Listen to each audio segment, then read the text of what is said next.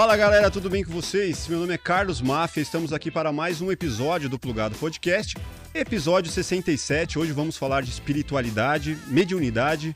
Fala aí, Vivi. Olá, tudo bem? Tudo bem? Que prazer ter você aqui. Eu tô adorando, obrigado pelo convite. Vivi, nossa produtora, produtora executiva, que agora está nessa área também de, de essa área holística.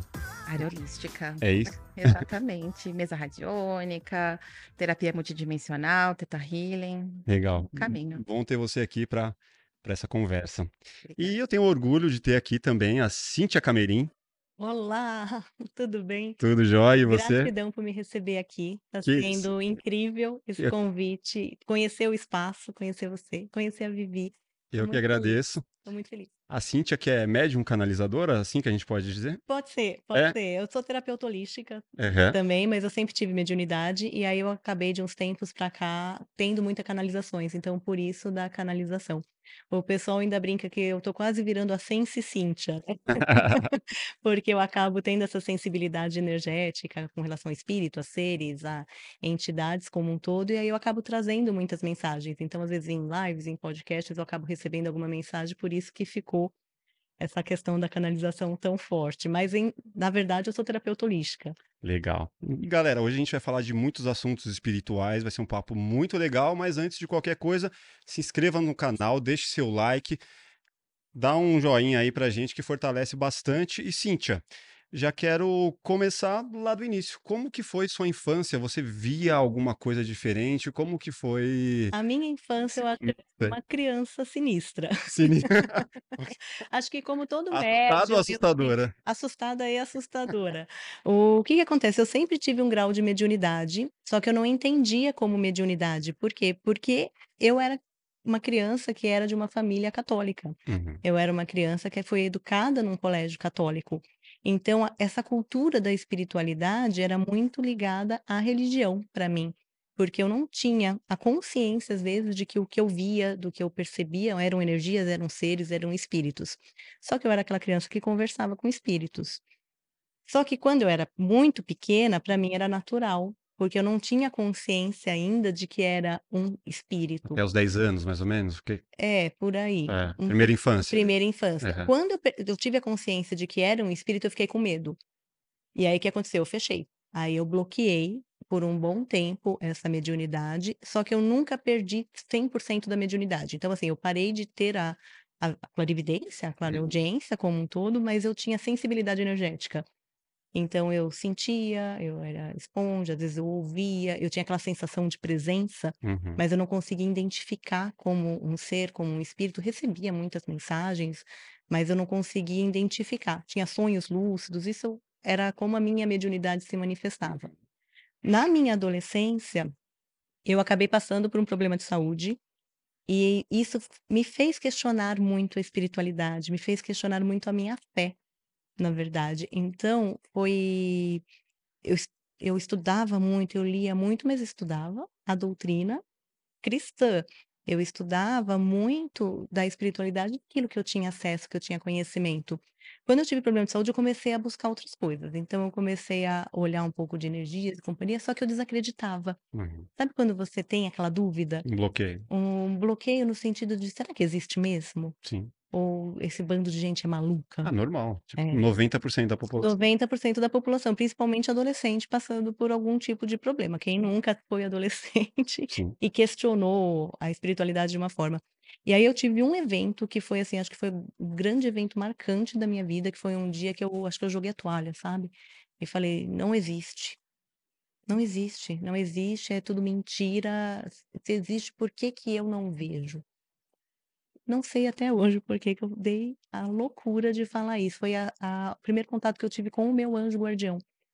Nesse dia eu senti o meu anjo, eu vi o meu anjo. E aí foi uma, uma energia assim, que acho que foi a coisa mais forte que eu senti até hoje. Foi quem já teve contato com anjos, ou já percebeu energia de anjos, sabe que é um negócio de você não consegue ficar em pé.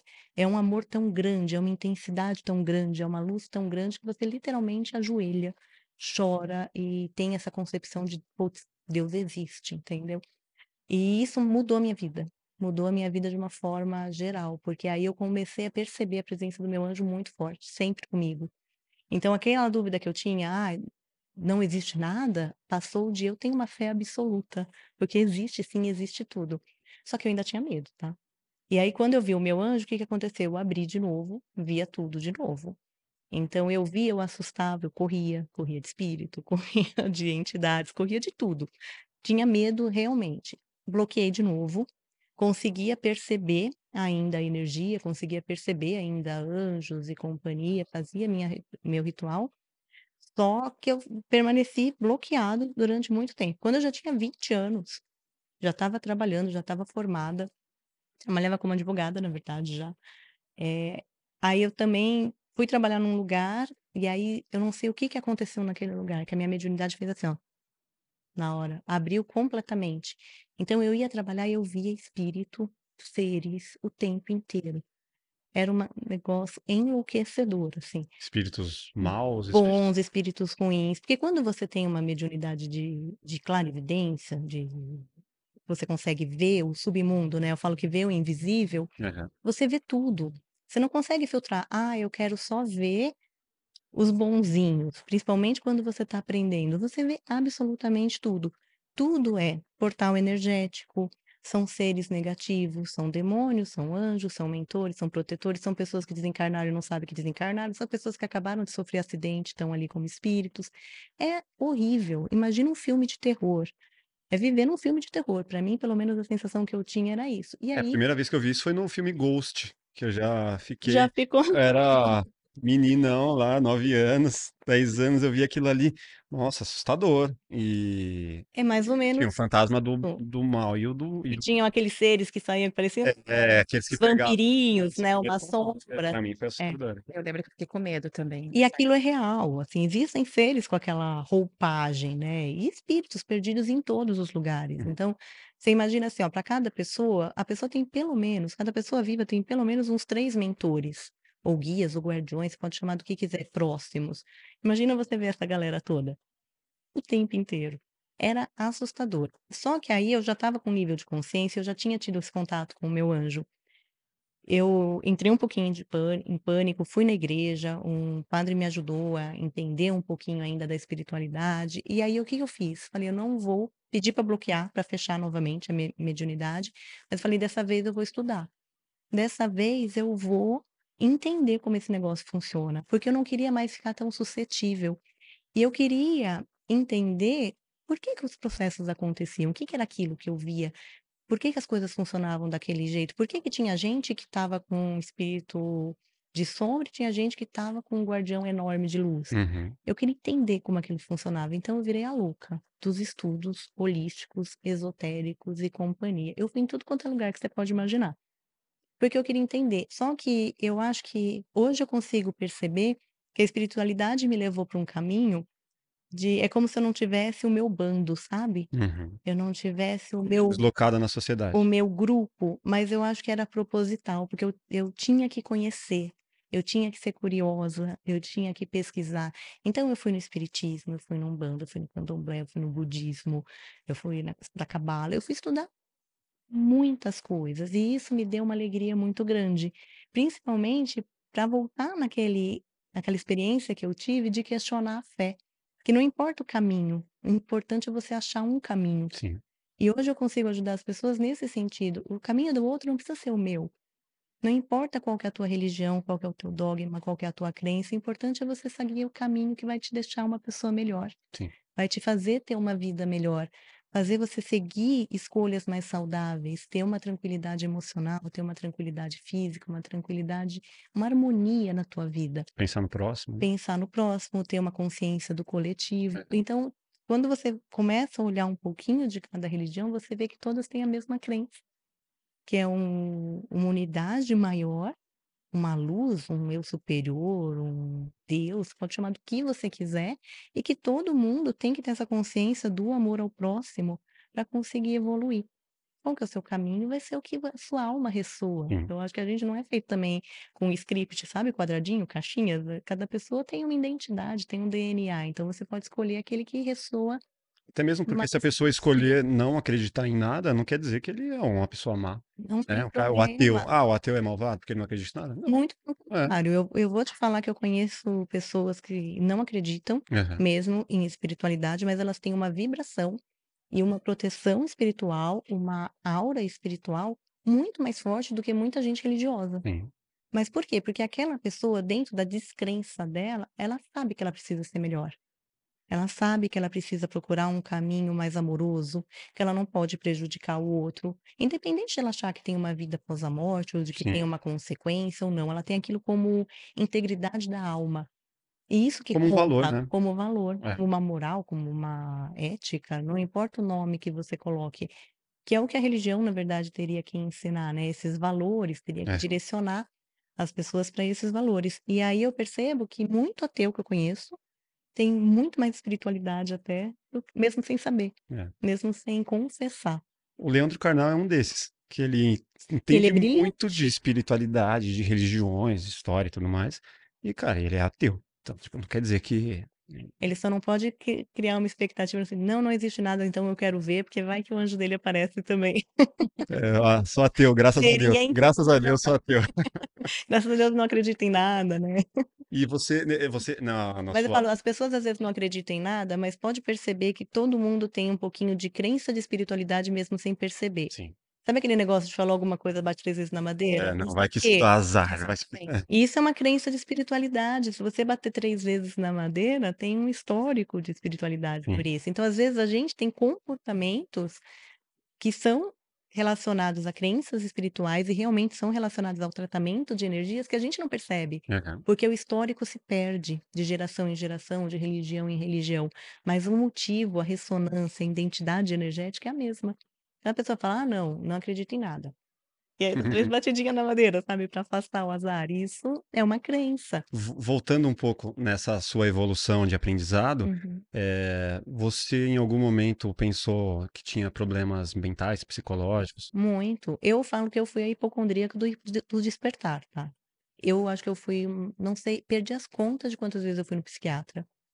Muitas vezes, muitas vezes. Até hoje eu vou. Pelo menos.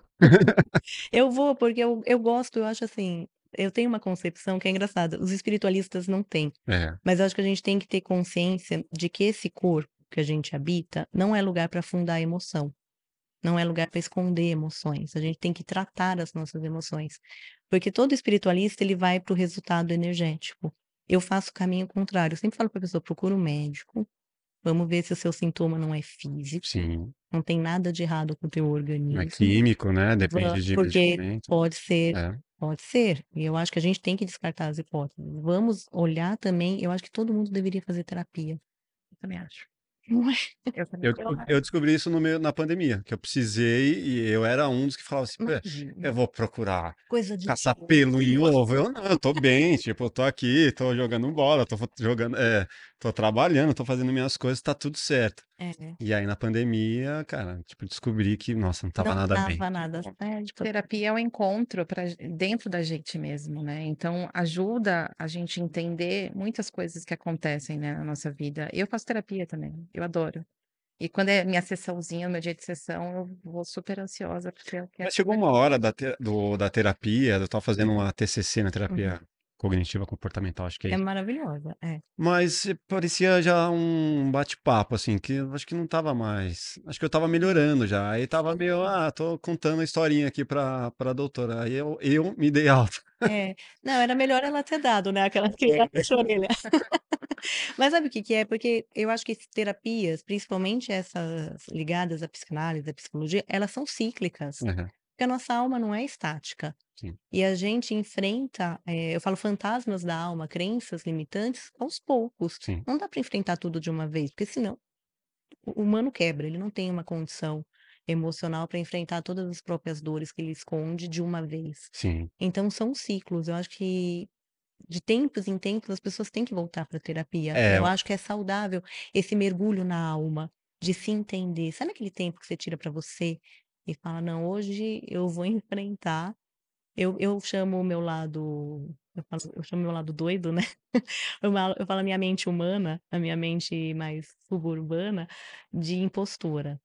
E às vezes eu falo que eu falo: "Hoje eu vou enfrentar a impostora", porque quando você se conhece, você conhece qual que é a sua crença limitante. Mas é a síndrome do impostor, você diz? Não, é eu eu eu que eu chamo de impostora, porque é quase um uma uma sabotagem. Aham. Não é porque é uma síndrome do impostor, é uma crença que existe em mim, é uma sombra que sempre vai existir em mim. É um um retrato da minha psicanálise, da minha da minha psique, na verdade, do meu eu, que eu chamo de sombra, né, a gente na na terapia holística, a gente chama de sombra. É, to todos têm luz e sombra. Todos têm luz e sombra. Então, É. assim, o que eu tenho de dom, eu também tenho de sombra. Sim, O que eu tenho de luz, natural, todos todos nós. todos nós É. temos. Então, esse meu lado sombrio, eu chamo de impostora. Uhum. E não é que porque eu trabalho, porque eu estudo, porque eu faço terapia, que eu tenho contato com seres mais espiritualizados, que eu não sou humana. Sim. Eu também tenho meus pensamentos limitantes, os meus pensamentos limitadores, a aquela eu falo a impostura que às vezes vem, sabe aquela vozinha? Fala: "Você não é capaz, Sim, sim. tá dando tudo errado, por que que você vai lá? Aquela pessoa não gosta de você". Ou "Você viu o que as pessoas estão falando?", sabe essa vozinha? Isso daí é um impostor, é o quê? São crenças que vão te limitando, te afastando do teu propósito. E a gente tem que aprender a controlar isso. Como Mas que isso você isso ainda te conhece assusta ou não mais, É. não mais. Na verdade, assim, o que me assusta às vezes é o autoconhecimento, né, eu acho que cada vez que a gente estuda muito, ou mergulha na própria alma, você descobre coisas sobre si mesmo que são Sim. assustadoras. Não existe ninguém perfeito, ainda bem. E Eu acho que você a nossa imperfeição é faz parte da perfeição. Então, por exemplo, eu conhecer as minhas sombras e falar: "Nossa, Cíntia, que feio, você é isso". É uma parte da evolução, porque se eu sei o que eu sou, ou qual que é o meu potencial negativo, eu Aham. consi eu tenho poder pra controlar. Sim. Quando eu não conheço, aquilo tem poder sobre mim. E aí eu sou só mais uma pessoa sendo levada por um cérebro reativo, e eu não quero ser essa pessoa, eu quero ser uma pessoa melhor.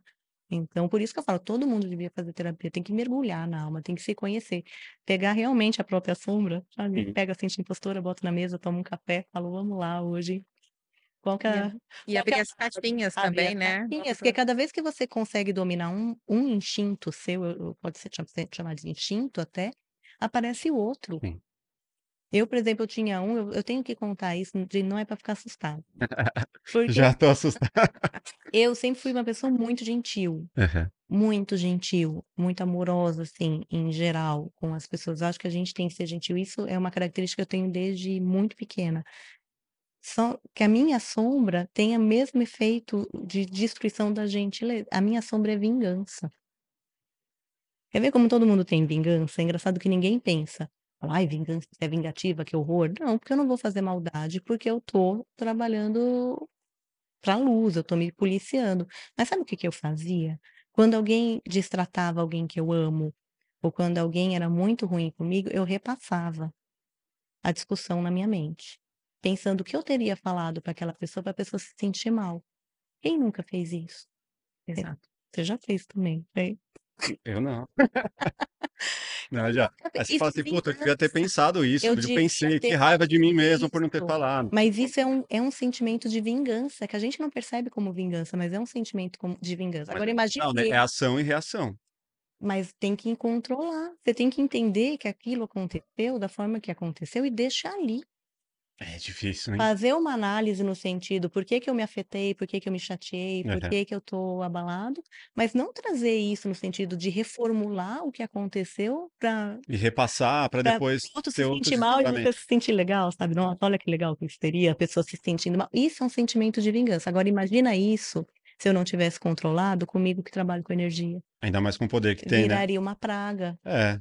Então é assim, às vezes, que a gente pega e inveja mal olhado praga, sem saber, porque é uma pessoa com uma energia alta, ela faz um tem um pensamento desse: "Ah, eu devia ter falado isso, porque eu quero que a pessoa Eu quero que receba". ela caia, devia cair, Não, quero que ela então morra, tipo aquele negócio que todo mundo acha que não: "Ai, eu confio na justiça divina, mas eu quero ver quando a pessoa se lascar", sabe. Isso daí é um Ah, pensamento isso é de vingan ridículo, né. É. isso é uma praga que você Sim. joga na pessoa, dependendo do nível de energia, não Quais efe exatamente. E quais efeitos na espiritualidade esse ressentimento, esse esse sentimento de mágoa, muitas vezes, pode afetar o nosso corpo, a nossa mente? Afeta muito. O que a gente tem que pensar é que, num padrão macro, sempre vai existir uma guerra dos seres das sombras com os seres de luz. Me E lembra do filme Constantine. Exatamente. E aí, quem que é o campo da guerra? Quem que é o o grande palácio da guerra? Somos nós.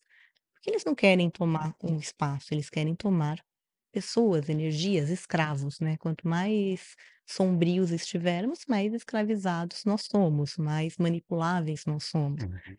Então, o que que acontece? Tudo tem uma ressonância. O universo, os seres, eles não respeitam só palavras, eles respeitam vibrações. Então, às vezes você fala: "Não, mas eu não per eu não permiti que um obsessor chegasse perto de mim, ou eu não permiti que um implante energético fosse colocado em mim", só que você ressoa com aquela energia. Então, quando você começa a ter muitos sentimentos de mágoa, muitos sentimentos de raiva, de ódio, de ciúmes, de inveja, o que que acontece com o teu campo energético? Não é só o mal que você faz para o outro, é o mal que você faz para você. Ele despenca.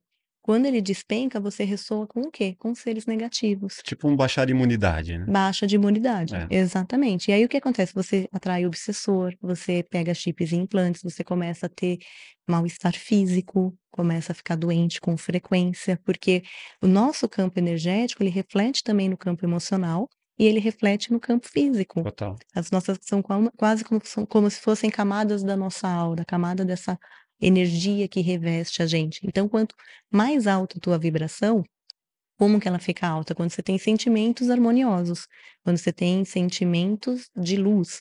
Então, você Positivo. tem sentimentos de gratidão, Uhum. de amor, de alegria, de perdão, de consciência. E isso eleva a tua vibração. É como se o teu campo de luz expandisse. Total. Onde vibra a luz, não tem sombra. Então, a chance de uma pessoa que vibra gratidão pegar um obsessor é muito pequena. Agora, a chance de uma pessoa que tem mágoa, que tem ódio, que tem ciúme, que tem rancor, atrair um obsessor, um implante negativo ou um ataque espiritual é enorme. Total. E é por isso, é isso que às vezes a gente não entende. É. E eu falo que até a sombra são, são bênçãos. Todo mundo brinca comigo. Eu falo que o obsessor é bênção. Quando eu tiro o obsessor de alguém, eu falo, gente, obsessor é uma bênção para a pessoa. Eu quero entrar nesse lance do chip, do implante aí, que é algo bem curioso. Mas antes disso, eu quero entender como que foi o, o chamado para você entrar, né? Você, você entrou ali nos estudos, se aprofundou. Isso, mas eu continuava a vida normal, Você teve, advogada. você teve o seu chamado, você teve um mentor. Como que foi esse processo aí, essa virada? Eu continuava advogada, É. trabalhando normal e estudando. eh, e aí, em 2010, foi 2010, eu comecei a ter contato com mentores numa roupagem diferente, como fosse uma roupagem galáctica, vai, que a gente chama, que são seres diferentes, com roupa, assim? uma energia diferente. Então, eu comecei a ter mais contatos, inclusive, com anjos. E isso mudou muito a minha vida. Por quê? Porque eu comecei a acessar outro, outras características do meu eu que estavam adormecidas. Então, esse meu eu terapêutico existia, mas estava dormindo dentro de mim. Eu tinha essa vontade sempre de ajudar o outro, mas eu não tinha, não tinha essa vontade de fazer isso profissionalmente, na Sim. verdade. Só que todas as situações da minha vida acabaram me levando muito no sentido de ser terapeuta. Então, eu estudava várias terapias, mas eu estudava para mim Sim. porque eu queria aplicar em mim. Então eu fazia reiki, fazia radiestesia, fazia tudo, mas eu queria eu queria me melhorar. E às vezes melhorar alguém que eu conhecia, que eram as minhas cobaias. Normalmente Sim, família, próximo. namorados, amigos mais próximos às cobaias, né. Só que chegou uma hora que esse chamado ficou muito forte.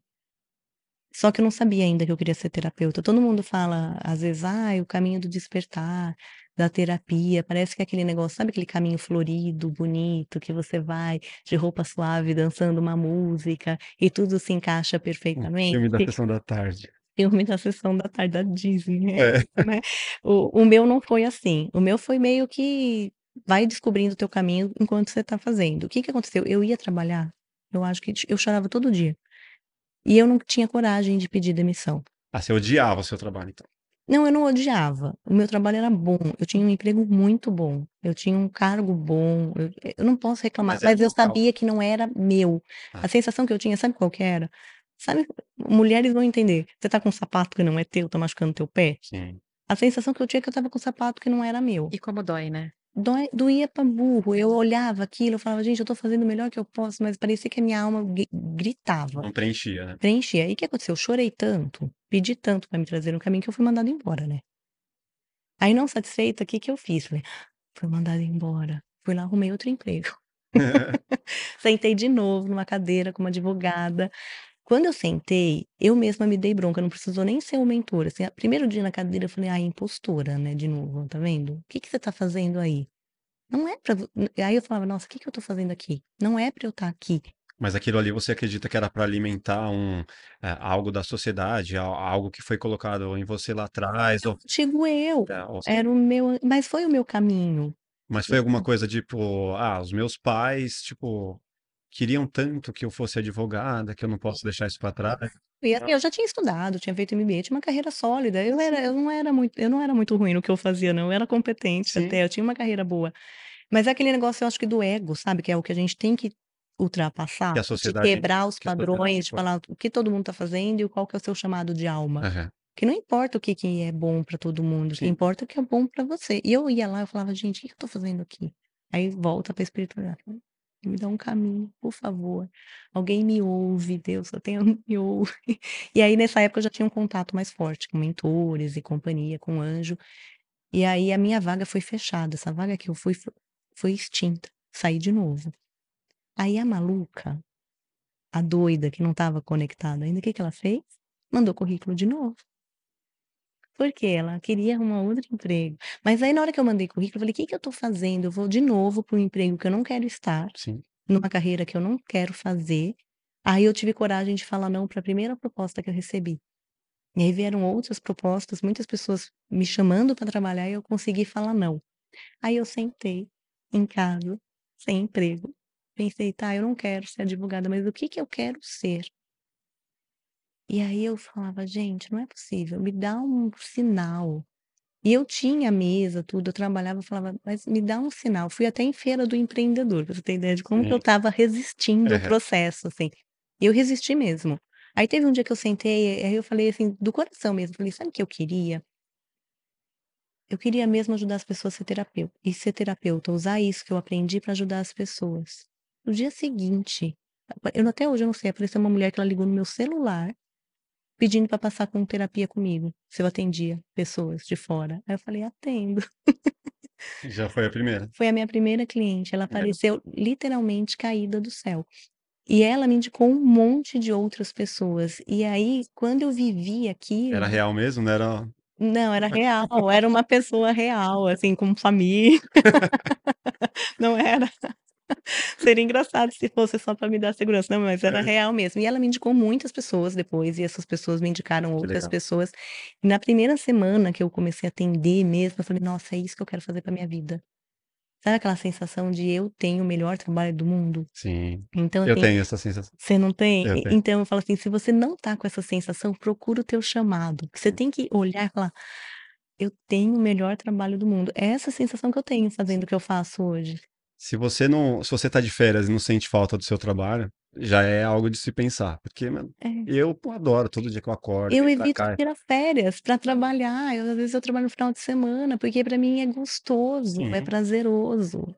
E você vê que você tem evolução, que quanto mais você se dedicar, mais você vai fazer o seu trabalho com É. competência, né, então Não, e tá conectado com a missão, eu acho, assim, É. com esse chamado da alma de falar: "É isso que você veio fazer na vida", não tem preço. Eu acho que o mais gostoso depois do atendimento é quando a pessoa fala: "Ai, obrigada, você me ajudou. É. Pô, você trouxe uma é luz incrível, mim". isso é incrível. Isso, você termina a sessão com uma satisfação tão grande que você fala assim: "Pronto, eh, esse é o caminho, né". É isso. Eu quero É entender quais são os tipos de mediunidade? Nossa, tem muitos, né, São? muitos, é, são muitos. O mais famoso, clarividência, Aham. né, que é a a pessoa que vê e se comunica. Tem a clareaudiência, que é o que ouve. A psicografia, um Sim. tipo de mediunidade. Tem o médium de incorporação, que é aquele que recebe o espírito dos mentores e fala. Aham. E aí tem as as mediunidades que eu falo que são as mais sutis, que às vezes as pessoas não percebem. Tem a mediunidade premonitória, principalmente quem trabalha com oráculos tem muito dessa Aham. mediunidade premonitória, mas tem muitas pessoas que têm esse tipo de mediunidade e não percebem, elas têm em sonho. Eh, então assim, tem muitas pessoas que têm sonhos premonitórios, e às vezes sonhos que eu falo que são criptografados, premonitórios. Sabe aquele negócio de toda vez que a pessoa sonha com água, ela sabe que vai ter uma mudança na vida? Isso é um sonho premonitório, né, eu tô citando água só porque veio na cabeça, tá, cada pessoa tem o seu.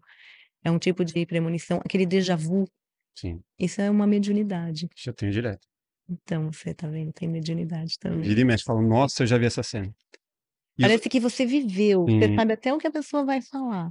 e eu- os meus sonhos, acho que não, não, não são parâmetro, eu sonho é, com efeitos especiais, assim.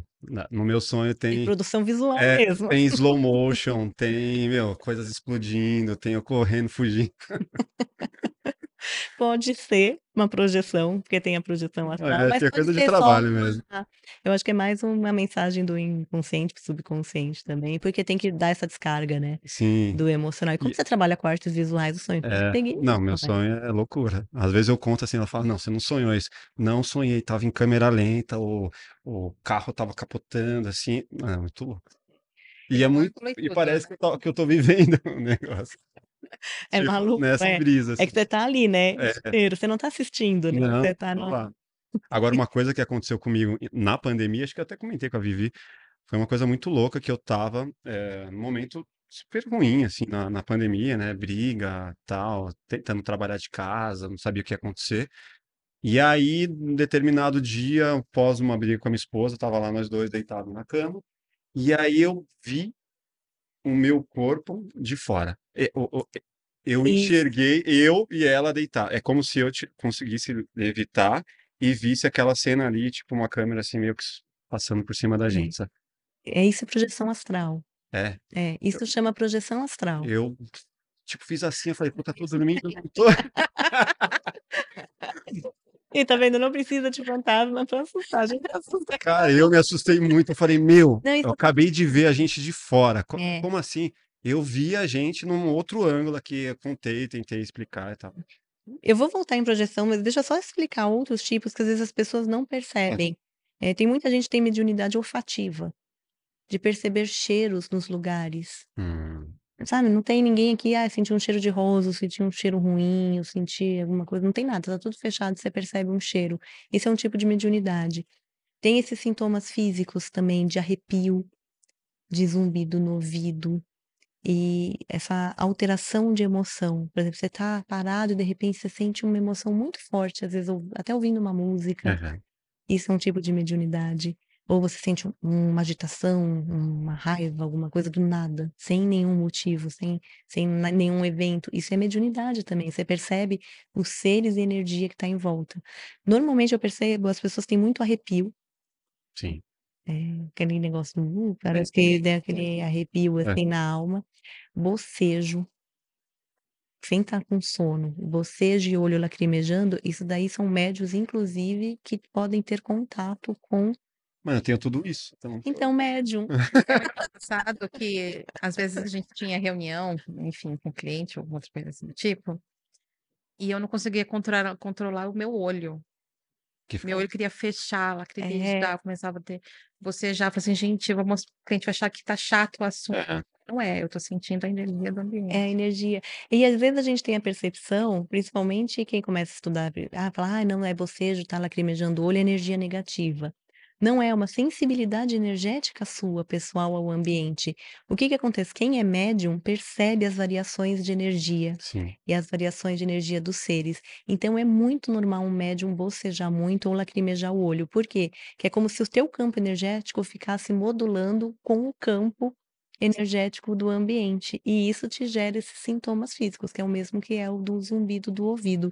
Então todo mundo tem um Sim. grau. Quando a gente começa a observar, todo mundo tem. Tem gente que tem aquela percepção de, de canto de olho. É aquele negócio, eu- putz, acho que passou algum- alguma coisa ali, acho que eu vi alguma coisa ali, sabe? De ver mesmo espectros de luz. Isso daí também já é uma mediunidade seguindo para clarividência. Então, assim, são tantos São aspectos vários, né? que às vezes a gente não percebe. Aham. Às vezes a gente Mas- não percebe. Alguém que tem pelo menos um desses, já, você acha que já é motivo para, pô, vou explorar isso aqui e vou tentar entender. Tem algum. É, Eu acho que todo mundo tem. Não tem ninguém que seja desprovido de sensibilidade. Não tem. Todo mundo tem. Isso eu posso falar 100%. Até o ateu. Até o é ateu. uma coisa que eu não Ainda vejo. que seja aquela percepção, ó, pode ser um ateu, mas ele, ele consegue reconhecer energia. É. Energia não mente. Então, sabe aquela percepção de você nunca viu a pessoa, mas você sabe que você pode confiar nela ou não? Sim. Isso é um alto grau de mediunidade, é a ressonância energética que você consegue perceber. Isso todo mundo tem. Tipo assim, ah, fui com. Como que é? Santo O bateu. santo bateu, não com É. a tua cara. Por que que não foi com a cara da pessoa? Nem conhece a pessoa, né? Não tem nada que justifique. Isso daí é ressonância energética. Mas às vezes você tenta ir contra, né? Você fala assim, putz, deve ser só uma, uma encheção minha ou algo. É, Tipo, mas deixa eu, deixa eu tocar aqui e vamos ver o que que dá. Aí lá na frente você percebe que, putz, tá. eu não segui a, Seguir a a intuição. minha intuição, A né? A intuição. percepção que eu tive ali. É. A gente tem que pensar que a energia não mente. Nunca. Agora a mente mente. Mas, às- mas às vezes a gente não se engana. Às vezes, sei lá, pode ser algo no visual da pessoa, pode É, ser mas aí algo. tem que, é, tem que perceber aqui, coração, na energia. Onde você percebe energia não é na mente, Sim. é no, no Mas às vezes sentimento. é é, é normal a gente racionalizar muito, né? Sim. Falar assim, não, isso aí, bom, não sei, acho que eu, é, aí deve ser alguma encheção minha, vamos tocar aqui, vamos ver o que que dá lá na frente. Se descobre muitas Sim. vezes. Mas às vezes também é uma falsa percepção que você Era uma teve. paranoia, podia ser só uma crença. É. Por isso que tem que, ol- o- eu falo, tem que perceber, tem que ver, ouvir, sentir com o coração, com Sim. energia, não com os outros sentidos que a gente tem, que a mente mente. Uhum. Por quê? Porque a nossa mente ela é vinculada ao nosso subconsciente, ao nosso inconsciente, o inconsciente coletivo. Sim. E essa mente, que é a nossa mente racional, ela está cheia de crenças limitantes, cheia de preconceito, cheia de limitações, cheia de história da humanidade. Ela sempre vai te enganar. Ela é programada para te enganar. Por quê? Porque ela tem uma crença limitante. Agora, o coração, o sentimento, não. Essa percepção energética de, ah, eu sinto que a pessoa é boa. Não eu, eu penso com a minha mente que a pessoa é boa, eu Sim. sinto. E isso, isso nunca vai enganar, porque energia não mente. É difícil. Não tem como você Principalmente para quem é disfarçar. muito razão, né? É, É razão, não, é é coração. muito difícil, é muito difícil. É muito difícil, mas aquela percepção, que é o que onde, onde a gente tem que chegar, a gente tem que confiar nos nossos instintos. Animais confiam nos instintos. Por que, que a gente perde? Sim. É, um, um cachorro, um gato, um urso sabe se alguém vai fazer mal ou não É, para ele. às Por que, que a gente perde esse você vai fazer instinto? negócio com uma pessoa, você fala, meu, não precisa nem de contrato. né? Tá aqui, ó, o que eu tô falando é isso, o que você tá falando É, é isso, eu acredito, vamos fazer. Acabou. Meu, você vai uma vida inteira com aquela pessoa de negócios e dá é tudo isso. certo. Você fala, puta, é isso. Aí tem outras não que quer amarrar tudo em contrato, vai, vamos fazer, vamos fazer, vamos fazer. Fala aí, mano, será? Até aí tem. Será? Ou será que é É, uma pessoa precavida? é, fica. é, fica na dúvida. Mas aí a mente, você concorda que a É, mente a sua mente racionalizando ali, é a mente brigando, não é o coração ainda. Tem que parar nessa hora, tem que parar, tem que tentar sentir. Verdade, Tira, desliga, desliga o pensamento e tenta sentir. É o melhor caminho sempre. total. Vivi, vou mandar uma pergunta. Manda uma pergunta. É, Vou falar da mesa? Podemos falar da mesa aqui. Nela. Ela chegou, já a primeira coisa que eu vi. Fala um pouquinho pra gente dessa mesa. Falo, essa mesa eu acabei canalizando. O que que acontecia? Eu atuava com outras mesas radiônicas. Isso aqui é uma mesa radiônica. O que que significa radiestesia e radiônica, na verdade? A radiestesia é aquela medição que a gente faz por instrumentos. Em- Lembra aquela antiga pessoa que procurava água usando os pauzinhos? Sim. Isso é radiestesia. Porque a radiestesia é o quê? Você criar uma sensibilidade, no meu caso, com um pêndulo, para conseguir medir padrões de energia ou padrões de comportamento. Você tem réguas que te direcionam para aquelas medições. A radiestesia é isso, é o diagnóstico. A radiônica, o que que seria? Seria o tratamento daquelas energias através de símbolos ou de algumas outras técnicas, tá? Que a gente acaba aplicando. Então, quando você vê um tabuleiro assim, normalmente é uma mesa radiônica. Sim. Por quê? Porque ela tem o quê? Ela tem símbolos que vão trazer aquela frequência para tratar aspectos específicos. Essa mesa, eh, o que que eu senti necessidade das outras mesas que eu trabalhava e que eu acabei precisando canalizar uma? Principalmente a presença dos anjos. Lembra que eu tive esse contato com meu anjo lá atrás? Isso nunca se perdeu para mim, essa cultura de hierarquias angelicais, de anjos cabalísticos é muito forte Uhum. Comigo. Eu, eu gosto muito de aproximar as pessoas dos próprios anjos guardiões. Então, eu não tinha nenhuma mesa que eu conseguisse trabalhar que trouxesse energia dos anjos. Então, quando eu comecei a, a sentir a necessidade de criar uma mesa com alguns umas ferramentas que eu já utilizava, então tinham muitas ferramentas de radiestesia radiônica que já são bem conhecidas, que não estavam nas mesas que eu usava, então eu comecei a desenhar essa. Sim. Quando eu comecei a desenhar Fez essa a sua mesa. eu fiz a minha mesa. Eu tinha feito, na verdade, eu eu confesso que foi um puxadinho Aham. radiônico que eu brinco, porque eu usava algumas ferramentas, mas não era uma mesa ainda. Aham. E aí eu comecei com os mentores, com esses seres mais ascensionados, a trazer ferramentas, a canalizar é como se eu canalizasse um símbolo para trazer uma frequência. Então alguns símbolos, eles foram incluídos na mesa, eh, canalizados mesmo. Como que funcionava? Eu recebia o símbolo, ele vinha com a mensagem, e aí aquela energia passava e chegava na mesa para funcionar, passava por mim, na verdade, até para eu conseguir canalizar. Então algum eh, toda essa parte daqui de cima, ela já estava pronta, essa parte aqui, na verdade, da mesa estava inteira pronta. E até a fraternidade branca. E aí eu eu eu segurava ainda para colocar os anjos, tá. Eu tinha eu não me achava capaz o suficiente, mesmo tendo tanto contato, tanto com eles, conversando com eles, eu não me sentia pronta para trazer uma hierarquia angelical para trabalhar e ensinar as pessoas a trabalharem com os anjos. E até teve um dia que eu tomei uma bronca mesmo, tá, um puxão de orelha mesmo, que a palavra que eles usaram, falaram: "Quem é você para questionar Deus?" "É bota na mesa." Aí eu falei: "Desculpa, Quem você" que deu a bronca? O meu anjo. É. Meu anjo, porque eu achava que eu não era capaz o suficiente. E aí tomei uma bronca no sentido: "Bota, porque eu que estou mandando, então tem que botar, Aham. ponto final." Aí eu coloquei quando eu coloquei os anjos, ainda faltavam algumas ferramentas, e eu não nunca mandava a mesa para produção, porque falava: "Faltam 3 ferramentas", eu não sabia o que que era.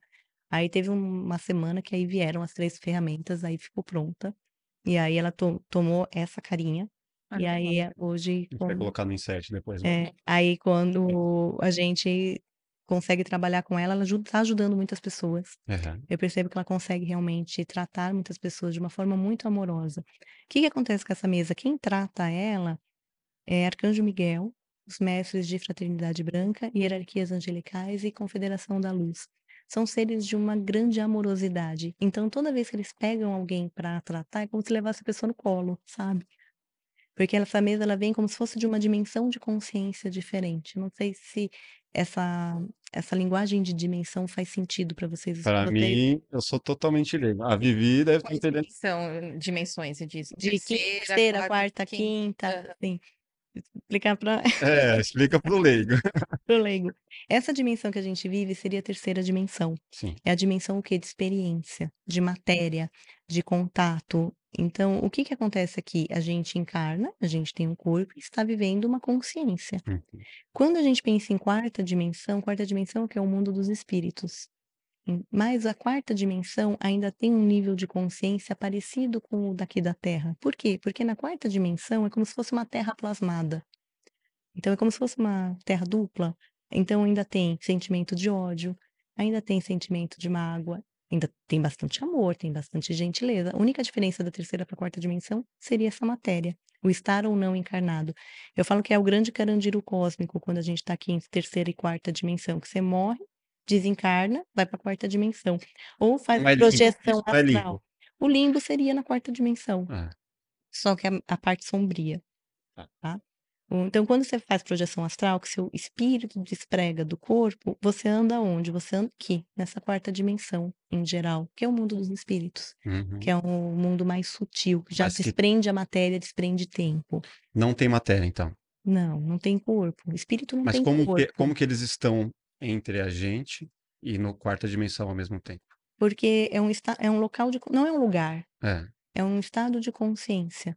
Tá. A mesma forma do seu pensamento, você está aqui, o seu pensamento não pode estar em outros lugares? Sim. Mesma forma de uma TV, você está aqui, mas ela pode estar projetando em vários lugares. Aham. Não precisa estar fisicamente, está a consciência. É é uma ligação entre tempo e espaço, né. Tempo e espaço. Quando você sai da terceira dimensão, você já perde essa característica de tempo e espaço. Não existe mais o tempo nessa linearidade que a gente entende, e nem também a matéria da forma que a gente entende.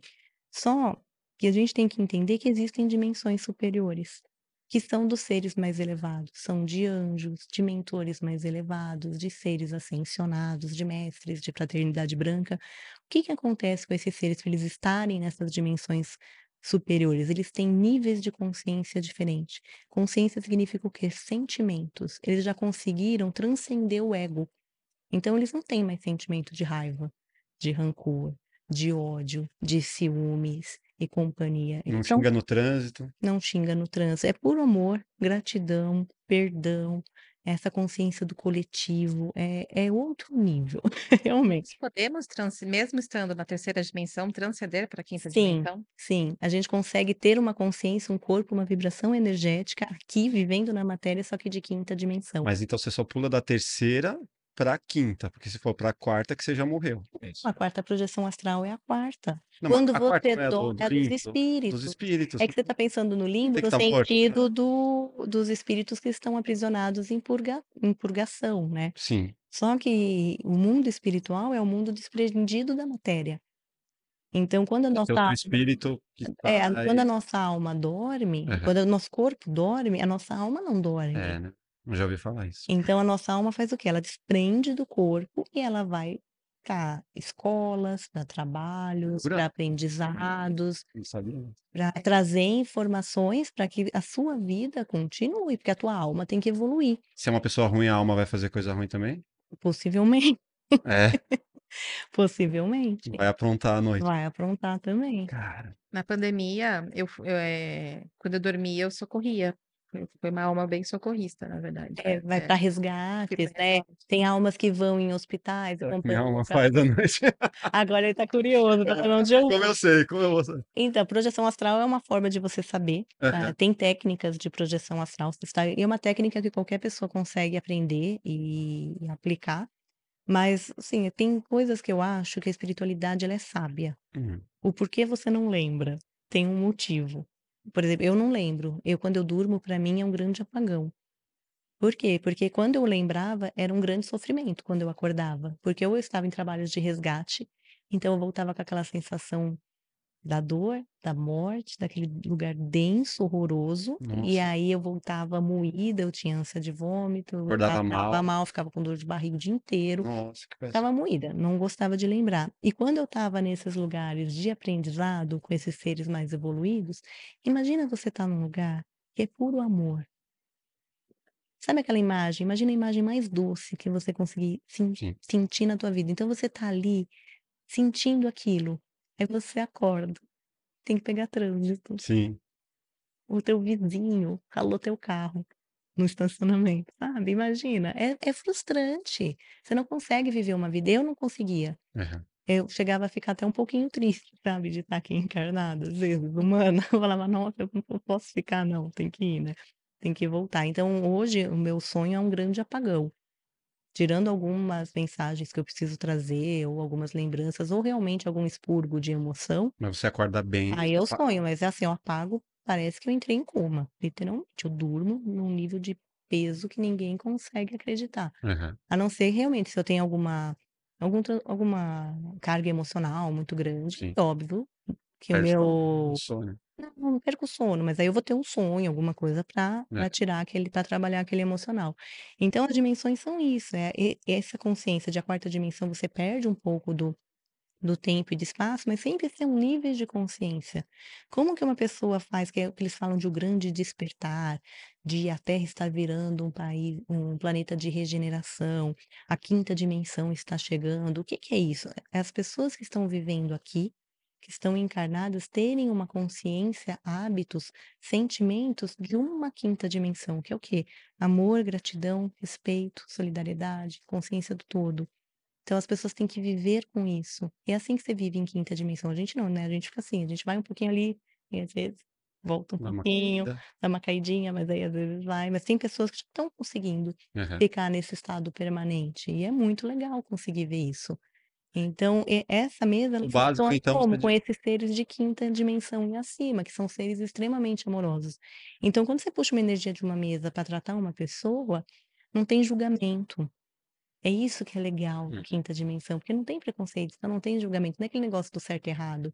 Tem o adequado e o inadequado. O que que um anjo faz normalmente? Ele fala pra pessoa o que ela tem de maravilhoso, qual que é o dom dela. Às vezes a gente não sabe, e é tão bom ser alguém de fora, né, sabe aquele negócio que só você sabe de você, mas você não tem coragem de falar pra E aí, de ninguém? repente, alguém fala Alguém você que fala, é maravilhoso. E é isso que a mesa traz, às vezes, é o dom do outro para deixar mais evidente, é trazer a sua luz para mais perto de você. Para quê? Para que você consiga ser a melhor pessoa que você puder. Sim. Mas, ao mesmo tempo, tem aquele puxão de orelha. Fala, olha, essa aqui é a tua sombra nesse momento. Trabalhe, melhore, controle o teu impulso, né? Controle o teu impulso de terceira dimensão.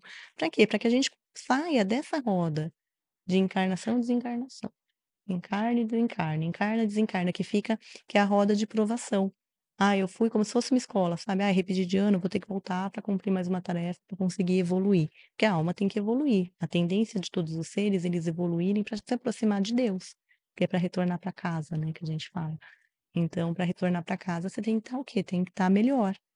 É possível saber se uma alma tá na, no último estágio dela aqui pra subir? Como. Para ascensionar. É, pra ir. Porque assim, no- depende Tem da. muitas almas de alma vo- quinta vai voltar, dimensão né? encarnadas. É. É. Você tem essa visão, consegue entender, ah, isso aqui é algo bom, Uhum. ou isso aqui vai reencarnar logo logo? Como que. E isso daí é tudo contrato da pessoa, tá? Não dá pra gente falar, ah, não, você vai fazer isso, você vai pro inferno. Não existe isso, Sim. assim. Então, Não, não, a mas. gente tem que pensar que Deus é muito misericordioso. não, mas eu digo, vai, Sim, vai pra- pro céu, vai pra um lugar vai melhor. para um que lugar vai, melhor. vai Na verdade, existem pessoas encarnadas que já vieram desses lugares melhores para ajudar. Hum, voltou. Vem para cá para ajudar. Qual que é a, a diferença? Uma alma que não chega num nível de evolução, a reencarnação ela não é opcional para ela, ela é compulsória. Uhum. Então, em algum momento, ela vai ter que reencarnar para passar por aquelas provas. Uma alma que já está nesse nível de dimensão mais elevada, como uma quinta dimensão, reencarnar numa consciência de terceira dimensão, num corpo, ela é, ela é permitida e ela vem como se fosse com uma missão. Porque ela Então não é, é precisa opcional. É opcional. É opcional. Ela, ela opta por estar É. aqui. E por que que uma, aí você fala, nossa, mas por que que um ser de quinta dimensão quer vir para a Terra, né? Sim. Porque também tem um pedacinho de sombra que pode evoluir. É que às vezes a gente pensa no sofrimento. Por quê? Porque a gente tem aquela visão, isso também é uma consciência, é um nível de consciência de que é o Deus punidor, ou o Deus recompensador. Sim. Isso é uma consciência de Deus que é de terceira dimensão. Quando a gente pensa em, em dimensões mais evoluídas, eles têm uma consciência de Deus no sentido que Deus, ele é mais parte do, de você. Ele é parte do todo. Tipo o Deus do Spinoza. Deus Conhece o Deus? Spinoza. Sabe? Cara, Deus está em todo lugar, não Tá em todo lugar? Exatamente. E Eu é acredito muito nisso. de quinta dimensão para cima, porque eles têm essa consciência que Deus está dentro de todo mundo, em todo É. lugar o tempo inteiro, não Eu é? não acho que tem que ir na igreja Não. para encontrar com Deus. Eu não acho que eu tenho que parar à noite, ajoelhar e fazer assim, porque aí eu vou É encontrar com isso. Deus. Cara, para mim, Deus está É todo momento, Tá tá em aqui com a todo gente. em todo- sentimento. é, Deixa eu ver. Inclusive dentro da gente tá na natureza, né? É, na verdade, somos parte de Deus, né? é, Então, essa sorriso da consciência criança, é. tá lugares. bonito. Propaganda, tá vendo a propaganda? Não tem jeito. Deixa eu fazer uma pergunta, né, né, falando Uhum. que você estava falando, né, que pessoas da quinta, da quinta dimensão estão reencarnando. Sim. As crianças, é, cristal, arco-íris, índigo, são essas crianças? Po- Podemos dizer que são essa? São, São, né? são de quinta dimensão até para cima, tá? Uma criança cristal, por exemplo, ela vibra ali em sexta dimensão. É aquela criança que pare- parece quando ela chega no lugar, preenche o ambiente de amor. Você consegue sentir a vibração da criança, consegue sentir o amor, é incrível. Seres assim são incríveis. Eles trazem um- uma aura diferente, realmente. Essas crianças, elas, elas, elas encarnam por opção. Por quê? Porque elas querem viver uma experiência humana. Porque dentro de cada alma, dentro de cada fractal, que a gente chama, existe um, um, um pedacinho que você consegue evoluir. Então, por mais que você seja puro amor, como que você se comporta numa terceira dimensão? Será que não vai surgir alguma sombra? Todo ser tem sombra. Todo ser que existe tem sombra. Até os anjos possuem. Por que que Lúcifer caiu? Porque É. cedeu para a própria sombra. Então, todo mundo tem um pedacinho de sombra. Agora, por que uma criança ou um animal, né, Hum. sofre? Tipo, uma criança passa fome, morre aos 10 anos de idade, aos 5 anos de idade de câncer. Sim. Tipo, o que que aconteceu com a alma dessa criança para que isso acontecesse tão Ah, cedo? é Tipo, tão difícil falar assim, genérico é difícil, É, mas normalmente pode provas de amor. É que a gente hum, olha o sofrimento. Sim, A gente não olha o retorno, ou o que foi a prova de amor. Às vezes aquela criança, ela só quis viver aquele tempo. Aquela alma, ela queria viver uma experiência de 10 anos. A gente não sabe como que era. O acordo da alma, sabe? O que passou lá nos bastidores, É a gente só olha o palco. é, muita gente fala assim, né? A gente não olha os bastidores. Pode ser, sim, algum contrato kármico, Aham. alguma experiência negativa de algumas outras vidas, alguma expiação, que a gente chama de expiação, que é aquele planeta de provas e expiação. Você não passou na prova, você volta com uma prova para expiar Aham. aquele mal que você causou. Que Mas muita pode ser, às vezes, uma opção. Eu já vi muitas, pessoas, relacionamentos, às vezes, que não eram legais, até assim, pais com os filhos, sabe? De muita agressividade. Falava, nossa, como que pode ser um pai tão agressivo? Só que quando você pega a alma deles, tinha muita amorosidade. Uhum. Só que só uma alma que tinha um amor daquele tamanho por um pai, por exemplo, um filho, um filho com um pai, tinha um amor daquele tamanho olhando nos bastidores, seria capaz de topar fazer um sofrimento para que aquela alma conseguisse evoluir. Aham. E Então é difícil a gente entender, porque a nossa mente é humana, a nossa mente é linear. A nossa mente ela ela tem essa prisão da terceira dimensão, que é a dualidade, é o Sim. certo e o errado, o bom e o mal, a sombra e a luz. Só que para a espiritualidade, para Deus, é tudo muito sutil. Tem um porquê, porque Deus é eu, pelo menos eu, Cintia, acredito que Deus é misericordioso e amor.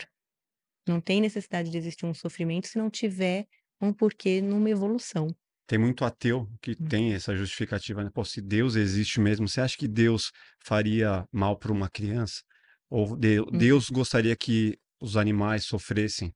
Ou que uma bomba atingisse uma escola e matasse? Sim. Tipo, aí você fala, É. "Porra, mas E tem o livre-arbítrio, é, né? é, faz Também. pouco sentido, né? Mas assim, cada um acredita no que quiser, mas E tem o livre-arbítrio também. A espiritualidade, ela, ela respeita muito o livre-arbítrio do humano como um todo. Você está aqui, claro, você tem um, um caminho, um percurso, que eu falo, um plano de vida. Só que você fala, não, que se dane, eu vou ser loucão, vou chutar o pau da barraca e vou fazer maldade. Uhum. Eles não vão ficar o tempo inteiro, porque aí perde o sentido da experiência. En- Entende como que funciona? Perde o sentido da responsabilidade. Uma parte da evolução da gente, nós sermos responsáveis pelos nossos atos. Aham. Nós sermos responsáveis pela dor que a gente causa no outro. É criar a consciência do todo. Isso que eu falo, às vezes o ateu ele é teimoso, mas ele tem às vezes mais consciência de quinta dimensão até do que alguém.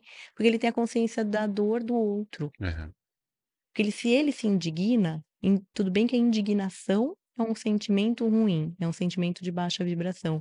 Mas ele ter a percepção de ver a dor do outro já é uma percepção mais elevada. Então, até para ele, a dor do outro está valendo a pena. Sim. Por quê? Porque ele tem a oportunidade de trabalhar a indignação dentro dele. Boa reflexão. Eu quero entender o que que, né, di- diante de tudo isso, o que que, que é magia branca, o que é magia, é magia negra? Magia, é, magia negativa, Magia. magia negra, eh, em geral. É, tudo que você. É, que existe magia e feitiço, né, em geral, que o Hum. pessoal fala. Tudo aquilo que você coloca uma intenção com uma energia é um tipo de magia. Tudo aquilo que você coloca uma intenção com uma energia e com uma ritualística é um feitiço. O que, que seria uma magia branca e o que, que seria uma magia negativa? Magia branca é aquele negócio. Vou tomar um banho de erva para me sentir melhor. Isso é uma magia branca. Eu vou acender uma vela para rezar pro meu anjo da guarda. Minha Isso é mãe. uma magia Minha- branca. Vou acender uma vela para você. Não, Vou você- fazer uma novena. Novena é uma magia. Porque você pega um rosário e Aham. faz uma novena, faz uma, um- uma ritualística de uma oração. Então você bota intenção, você bota energia, você bota fé Sim. e você bota ritualística. Isso é uma magia. Então minha mãe Só fala, vou pedir até- para sua tia te benzer. É. Agora, até uma oração pode ser um tipo de magia negativa. É isso que a gente não percebe. Quando, qual que é a diferença? Se você está interferindo no livre-arbítrio do outro. Então, por exemplo, uma coisa é, eu vou fazer para eu me sentir melhor, para eu ficar me sentindo mais harmonioso, eu vou fazer minha oração para que eu tenha uma oportunidade de emprego melhor. Sim. Agora é, não, eu quero o emprego daquela pessoa. Hum. Isso é uma magia negativa, mesmo que seja uma oração. Ou eu vou rezar para aquela pessoa gostar de mim. E é importante, né, a gente Uma amarração.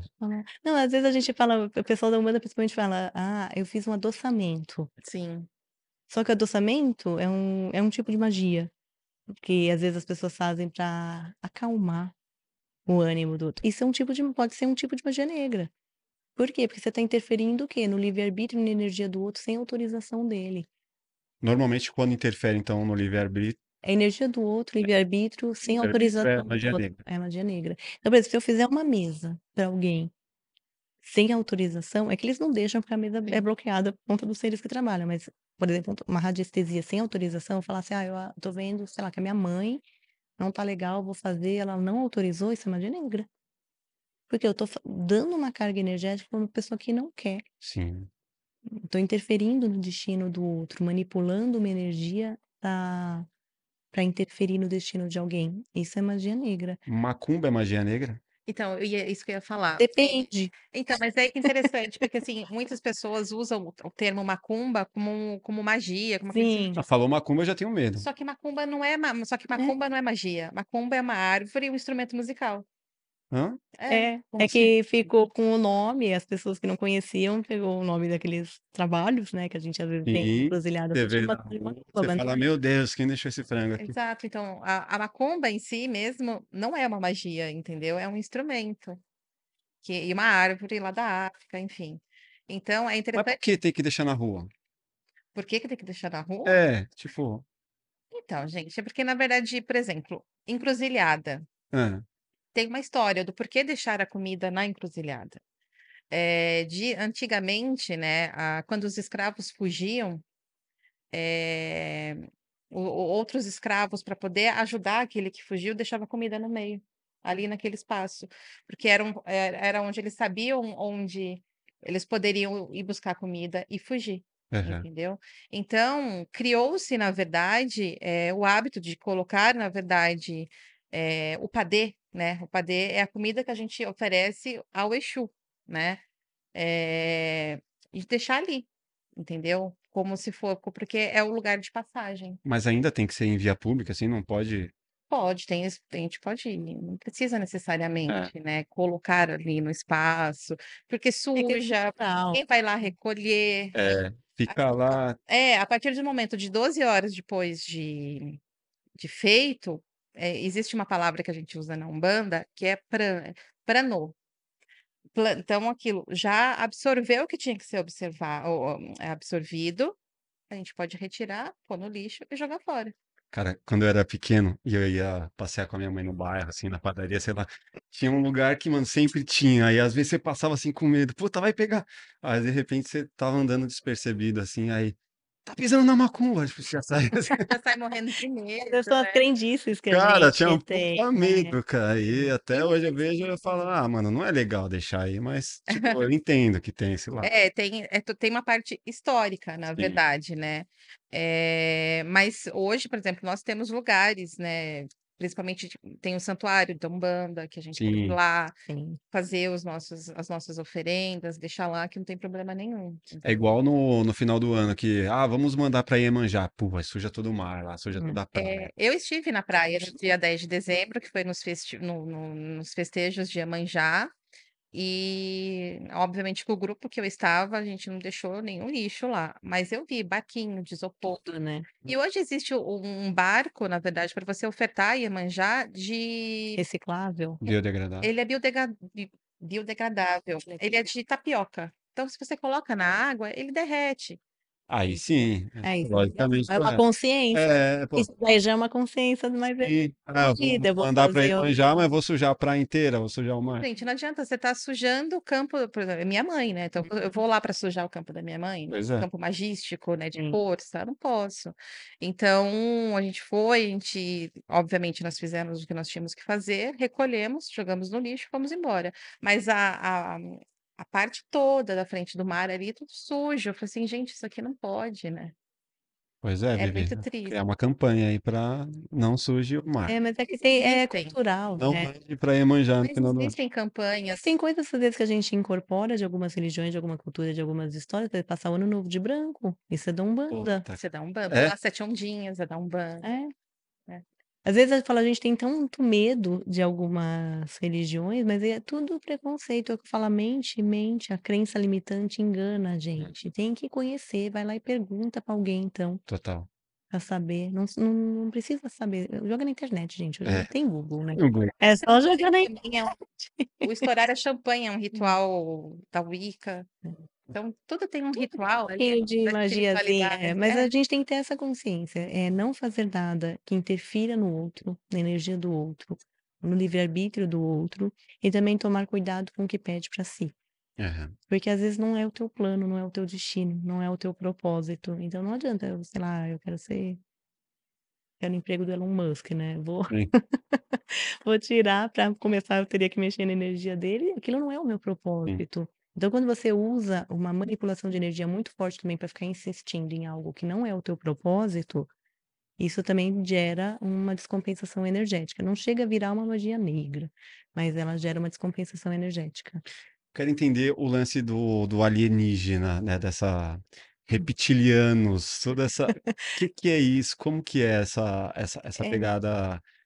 é, Eu, eu cheguei a fazer essa Sim. pergunta para o Edson Boaventura, que ele é da Uhum. ufologia, Tá. e eu falei sobre as pessoas misturam ufologia Uhum. com crenças religiosas e coisas do tipo. Sim. Ele falou: Ah, isso aí eu não acredito, eu acredito no que eu posso ver, eu posso avistar um OVNI, eu posso não sei o quê. Mas o resto, para mim, é, são crenças. Sim. Eu queria que você falasse um pouco do que você Eu acredito desse- nas duas coisas. gente. Eu É. sou do grupo que acredita em tudo, É. né? Eu, Você acredita em vida inteligente fora da eu Terra? acredito, É. eu acredito. É... Inteligente ou. Inteligente, mesmo É. porque eu acho que seria muito egoísmo da nossa parte imaginar que só a Terra teria se desenvolvido Sim. e só o tipo de inteligência humana teria se desenvolvido. Podia ser uma inteligência de um golfinho, Sim. ou uma forma de vida parecida com um macaco, parecido com um polvo, poderia de repente ter seguido outra linha de desenvolvimento. Então, a partir do momento que eu acredito que tem vida, pode ser bactéria e companhia, tem Que vida. isso aí é muito provável, né? É, tem vida, assim, Sim. tem, no tem fundo do oceano. tipo, é, o que acontece? Co- Na minha concepção, tá? Existem seres físicos. Eu não posso te falar como eles são, porque eu não vejo fisicamente. E existem esses seres que são de dimensões elevadas e que eles têm uma roupagem diferente, como se fossem de alienígenas. Como que funciona? Se você, por exemplo, pegar uma nave e for lá para Marte, você não vai ver um marciano nesta linha de tempo e espaço, mas numa linha de tempo e espaço diferente, que é um outro nível de consciência, pode existir um marciano. Uhum. É isso que a gente chama de seres multidimensionais. São seres que atingiram, eles usam roupagens diferentes, mas então, por exemplo, se você pega uma nave, vai lá para Sirius, ah, vamos fazer exploração em Sirius. Sirius é uma estrela. Dentro dessa estrela tem os planetas que eles chamam de Sirius A, Sirius B, Sirius C. E lá existem esses seres multidimensionais, mas não é nessa linha de tempo. Não é nesse nosso nível de consciência. Então, eles têm uma roupagem que seria o alienígena, mas que é um ser multidimensional, mas é uma roupagem que não necessariamente é física, é uma roupagem espiritualista. O que que eu acredito muito? Que esses seres, eles são muito mais inteligentes do que nós e muito mais evoluídos no sentido de sentimentos do que nós. Então, eles não têm a vaidade, o ego de precisar se transparecer, a se apresentar como eles realmente são. Mesmo porque eles não precisam mais de matéria, então são puro espírito. Um anjo, por exemplo, não precisa vestir uma roupa. Ah, eu tô aqui com a minha asinha bonitinho, com o meu escudo Uhum. e companhia. É um- uma grande bola de luz. Um ser multidimensional que a gente chama um siriano, um pleiadiano, ele não precisa aparecer fisicamente, ele é um espírito. Então, eventualmente, tem até pessoas que têm contato com esses seres, mas eles não têm consciência, porque eles não se apresentam dessa forma, mas a gente percebe pela vibração, a gente percebe pela essência, pela mensagem, o tipo de mensagem. E esses seres estão entre nós há muitos anos já. Só que eles não precisam estar fisicamente. Eles podem estar vestidos, por exemplo, você vai para um banho, eles podem estar ali se aparecendo como um caboclo. Só que na verdade é um desses seres que teria uma roupagem alienígena. Você vai num centro espírita, ele está aparecendo como um mentor, só que é uma roupagem desses seres seriam alienígenas. O que, que seria um alienígena nessa minha concepção de multidimensional? São planetas, civilizações que já viveram tudo isso que a gente está vivendo. Sabe essa passagem que a gente vai ter de transcender a matéria? De transcender a consciência, de transcender a quarta dimensão, que é aquela dimensão reencarnatória dos Uhum. espíritos e companhia, eles já transcenderam isso. Então é uma civilização que está ali, ó, há milhares de anos na nossa na nossa frente, como se eles fossem os nossos grandes irmãos mais velhos, só que eles retornam para nos ajudar. Como? Como se fosse uma projeção de pensamento, porque a nossa linha de tempo e espaço é diferente da deles. É assim que Você eles fala, eu fico lembrando de filme, o Inter- Interstellar. mais ou menos eu acho que muito dos filmes de os seres, pelo menos, né, a gente chama de seres, eles falam que muito das inspirações de filmes vêm das da realidade, do que aconteceu até nas civilizações deles, algumas guerras, alguns umas provações que eles passaram, inspiraram filmes que a gente tem contato hoje. Aham. Mas você acredita, então, que entre a gente há seres de outros planetas, não tipo MIB incorporado e... É, eu acredito que, assim, encarnados como humanos, Aham. que Mas vivendo não uma que tomou a alma de experiência tem alguém, tipo, dá aqui sua alma que eu vou ficar com ela. entra, tem os Sim? entrantes, tem. Como é Tem isso? sim, tem sim, é mas meio que um acordo de alma, sai a sua e fica a minha. Show. Ladrão, ladrão de alma, por favor. Mas eu quase que você fosse uma possessão. É? É, o que os antigos Mas falavam, a ah, pessoa era boazinha e de repente ficou, é. tipo, Breaking Bad, o cara é, virou tem mal. acordos de alma mesmo, que a pessoa vai viver um período e depois ela cede o corpo para outra alma habitar. Aham. Gente, corpo é carbono. Corpo não é teu. Sim. corpo é carbono. O que é você é a tua alma. É a tua consciência. A gente tem que ter essa consciência. Isso aqui, gente, não serve pra nada. Isso aqui vai morrer, vai virar cinza mesmo. É é. um grande carbono, não vai funcionar. Agora, a tua alma não. E a tua alma não tem roupagem. Da mesma forma que esses seres não têm uma roupagem.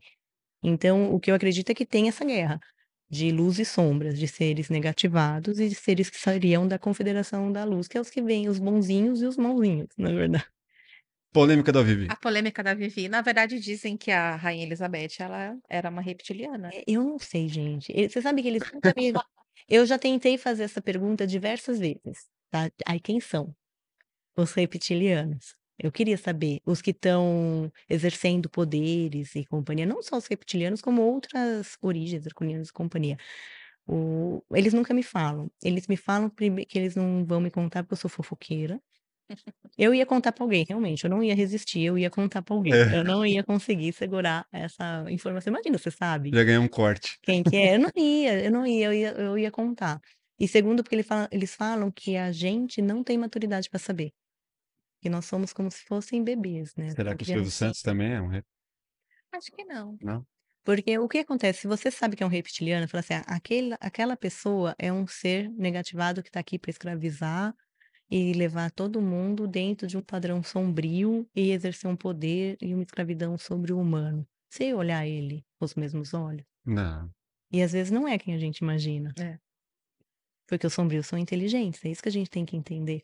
A gente sempre tem aquela impressão, a gente tem o hábito de imaginar que um ser da sombra é aquele demônio horroroso, que é perverso, que é louco, que é faminto e companhia. Muito pelo contrário, eles são extremamente inteligentes, eles são extremamente sutis. Os reptilianos são um pouquinho mais agressivos, draconianos também, mas o ser sombrio em geral, esses que são a inteligência das sombras, eles são extremamente educados, eles são extremamente gentis, assim, no sentido de respeitar Já pra te enganar, né? para enganar, porque o engodo faz parte da da habilidade natural de eles Aham. são extremamente resilientes, persistentes, porque eles não desistem. Eles não desistem. Então, por exemplo, você é nessa luta, eles ficam ali, esperando, baixou a vibração, eles tum, vão lá e atacam. Então eles são muito persistentes. E eles respeitam a ordem, eles têm um código. É muito engraçado isso. A gente sempre acha que ser negativo fala: "Não, eles fazem o que quiser", como a gente pensa neles às vezes como um um grande exército de gafanhotos, né, que vai, entra e sai, muito pelo contrário, eles respeitam uma regra, eles respeitam um código. Que também eles respeitam, eles também têm que respeitar a lei do universo, gente, não dá, ninguém é solto, sozinho, Então, livre estou pra na você, na pra você universo. estar mais suscetível a isso, você tem que estar de guarda baixa na questão Do emocional e energético. Exatamente, aí você tem a chance de sofrer um tipo ataque, assim, você tá ou de ser depressivo, tá enganado. Porque o que acontece? Lembra, energia não mente. Então pode ser uma pessoa maravilhosa. Pode ser aquela pessoa que é um líder espetacular, Uhum. que todo mundo adora, só que você consegue perceber se aquele ser é bom ou não, se você estiver alinhado com a sua essência, com a tua espiritualidade. Falam, a energia não mente. Eles não falam, mas é que eu falo, eu não vou ficar olhando e falar, ah, deixa eu ver aqui quem é quem, porque eles falaram que eu não posso saber, eu não posso saber, mas tem muitos governantes que são dessa, desse lado das sombras, né? Bolsonaro. É, eu li, na verdade, que grandes chefes de Estado, na verdade, Sim, pode, né? pode Porque qual que é a ideia da sombra? É manter o controle. Como que eles mantêm o controle? Estando em posições de poder, em posições de exposição, em posições onde eles conseguem influenciar a mente e a energia das pessoas. O o que nos cabe como seres em evolução? Filtrar o que a gente olha, filtrar o que assiste, filtrar o que ouve, filtrar com que tipo de energia você quer se conectar. Então não adianta você, ah, fica o dia inteiro olhando eh, programas obscuros, briga, Jornalismo. jornalismo sensacionalista, aquele negócio de guerra, você querendo sempre viver naquela dualidade do bom ou mal, isso é bom, isso é ruim, isso é- minha opinião presta, só não presta, sim ou não, sabe? Sim. Você fica alimentando aquele sentimento, gente, você tá preso na escravidão. Você tá Verdade. preso. É. Se você tá fazendo isso, você tá preso. Se você fica viciado naquele canal de fofoca, de saber ah, a vida dos outros, e quem saiu com quem, quem traiu quem, você tá, tá preso. Verdade. Porque naquele período que Muita você tá ali, você não tá sentindo e você não tá evoluindo, você não tá com sentimento bom. Você tá com sentimento. O que que tá aflorando em você? Tá aflorando sentimentos de raiva. É a mesma coisa. O pessoal agora vai voltar. Eu posso falar de programa? Ou você- Pode, Depois lógico. qualquer coisa vocês cortam. Pode falar do que você E quiser. agora volta Big Brother, esses programas de reality. Muita gente assiste. O que que você enxerga ali? Normalmente é briga. É um tentando puxar o tapete do outro, um querendo aparecer mais do que o outro. Lacração. A lacração, querendo ganhar imagem, é inveja, é, é aquela guerrinha, aqueles sentimentos que todo mundo vive isso na vida normal. Só É, que o, você o Big Brother desperta uns dese... al- alguns sentimentos, né? Sim, Que é ali a esperança do cara que vai ficar milionário, sim. que é E ao mesmo tempo a frustração. a frustração, que é também ali você se identificar com determinadas pessoas Sim. ali. Mas você normalmente você se identifica porque você ficou com raiva do outro. É. Então ele vai despertando esses, esses sentimentos É em você e isso. por isso que ele consegue te prender ali muitas vezes. Mas agora faz a análise ao contrário. Olha como a gente fica aprisionado e como que às vezes as- os seres são os negativos. Eu não estou falando que o Big Brother tem algum ser negativo controlando, não é isso. Mas como essa inteligência da sombra, ela é, é astuta. Se você ficar uma hora do teu dia estudando alguma coisa, você não aprende. Você evolui.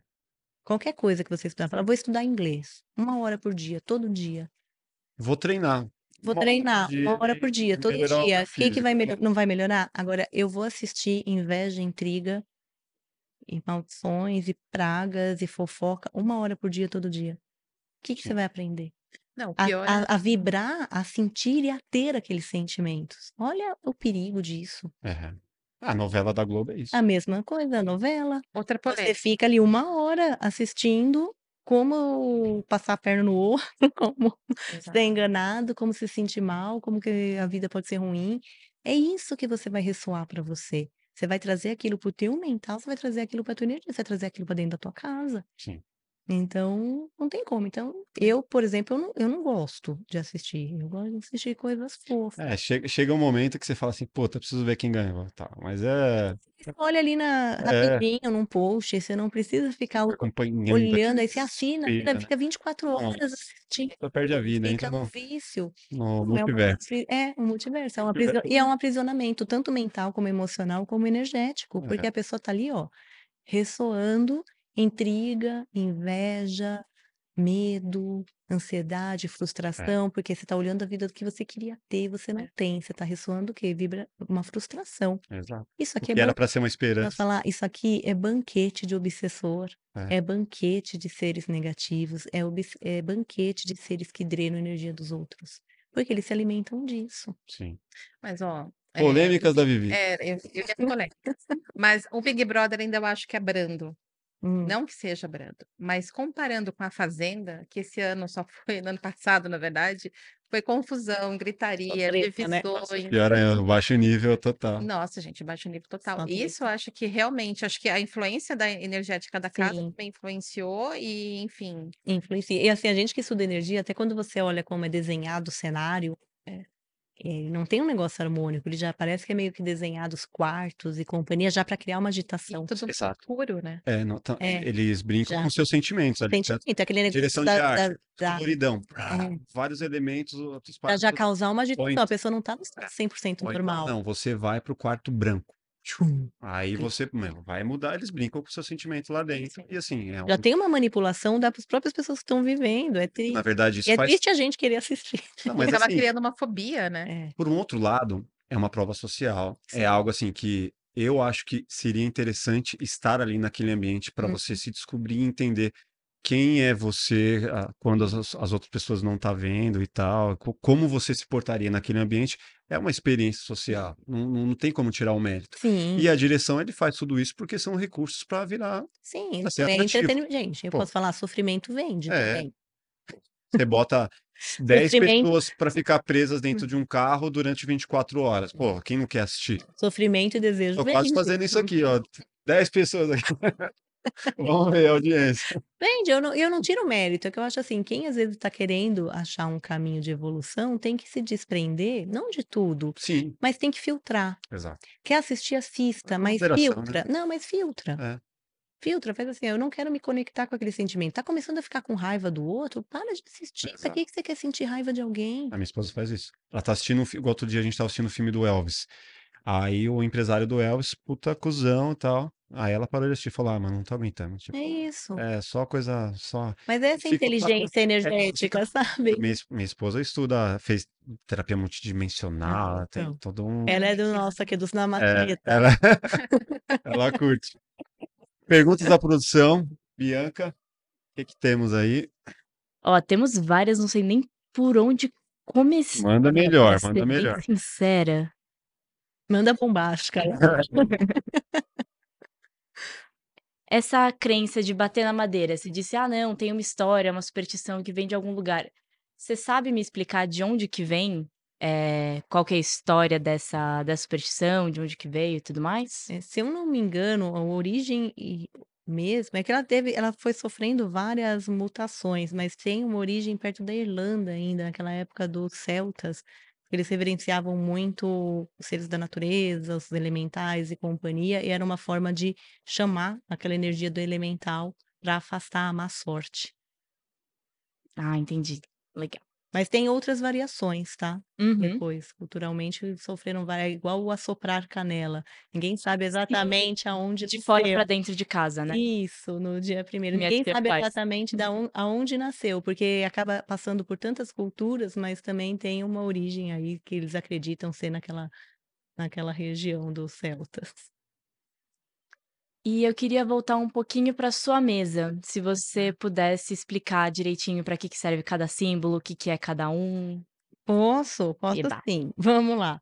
É, aqui é- seria como se fosse um portal. Esse daqui é um cubo de, de Metatron. Ele é Você o. consegue levantar ele, ela e É, mostrar se puder, se para puder fazer assim, Você vira a assim, câmera?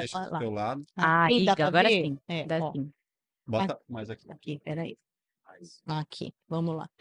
Aqui seria um portal, que é onde eu conecto a energia da mesa.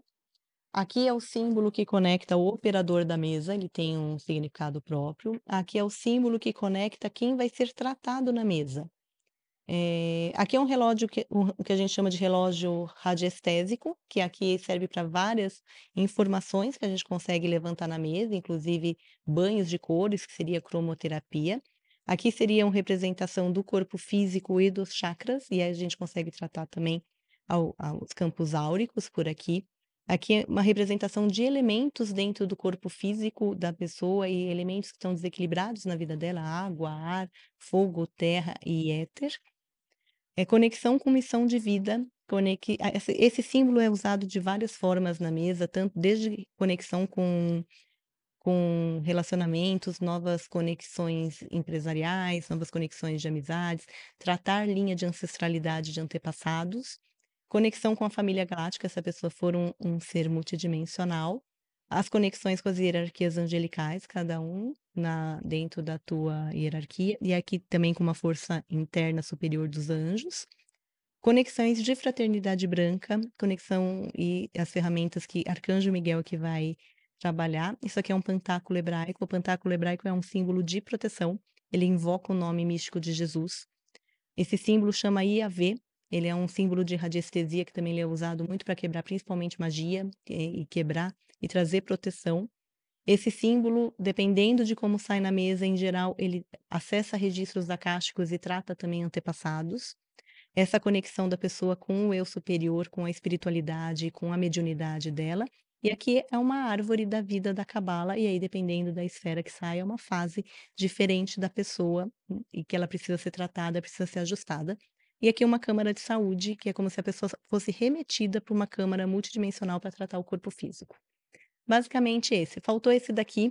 Isso daqui, na verdade, é um portal dentro do portal. É um portal dentro da mesa, porque dependendo da pessoa, se as ferramentas que estão aqui não forem suficientes para tratar, a gente faz as medições ou trata, insere símbolos de uma cura arcturiana, de um orixá, eventualmente do que a pessoa que está sendo tratada tiver conexão para ajustar a energia final dela. Complexo, hein? É muito Complexo. legal. É, é, é que falando assim, é, É, mas assim, cada ferramenta tem muita coisa. bastante elemento aí. É bem legal. O, o portal, né, do operador e o portal, né, da pessoa Uhum. Sendo atendida, você representa ela por algum cristal ou, É, ou pelo O seu operador, em dedinho? geral, eu boto a mão. Se mão. a pessoa tiver fisicamente, ela coloca a mão. Senão, eu- eu uso o que a gente chama de testemunho, que é Testemunho. o nome completo, com a data de nascimento, eu coloco um cristal em cima para potencializar. Como aqui tem um decágono já potencializado, eu não preciso deixar esse testemunho trabalhando antes de usar na mesa, como usaria numa radiestesia tradicional. Sim. Então, aí a mesa já foi desenhada para conseguir ser mais e- eficaz nessa, nesse sentido. É, uma Pode pergunta. É, quando as pessoas te procuram para fazer Uhum. um trabalho com a mesa, o que geralmente elas buscam mais? É, autoconhecimento, eu acho É. que autoconhecimento é a, a grande questão. Muito, eu acho que é abertura de caminhos como um todo, sabe? Abertura de caminhos profissionais, é, conexão com a abundância, com a prosperidade, conexão com amor, com almas gêmeas, equilíbrio de relacionamentos. Mas eu acho que ultimamente as pessoas têm sentido muito essa influência negativa. Então, muita gente me pergunta, fala, eu sei que tem alguma coisa errada comigo, eu não sei o que que é. E aí a gente descobre qual que é a energia que realmente está segurando aquela pessoa. E pode ser N coisas. Pode ser desde um- uma lembrança de antepassado, porque a gente, quando nasce, a gente não herda só o DNA da nossa família. A gente herda também o que eu chamo de DNA energético.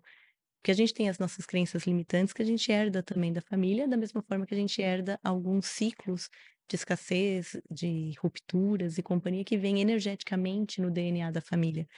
Então, pode ser desde isso até hábitos mesmo no emocional que está drenando a energia da pessoa, ou hábitos físicos mesmo que está drenando a energia da pessoa, ou obsessores, chips, seres negativos, ataques, magias diversas.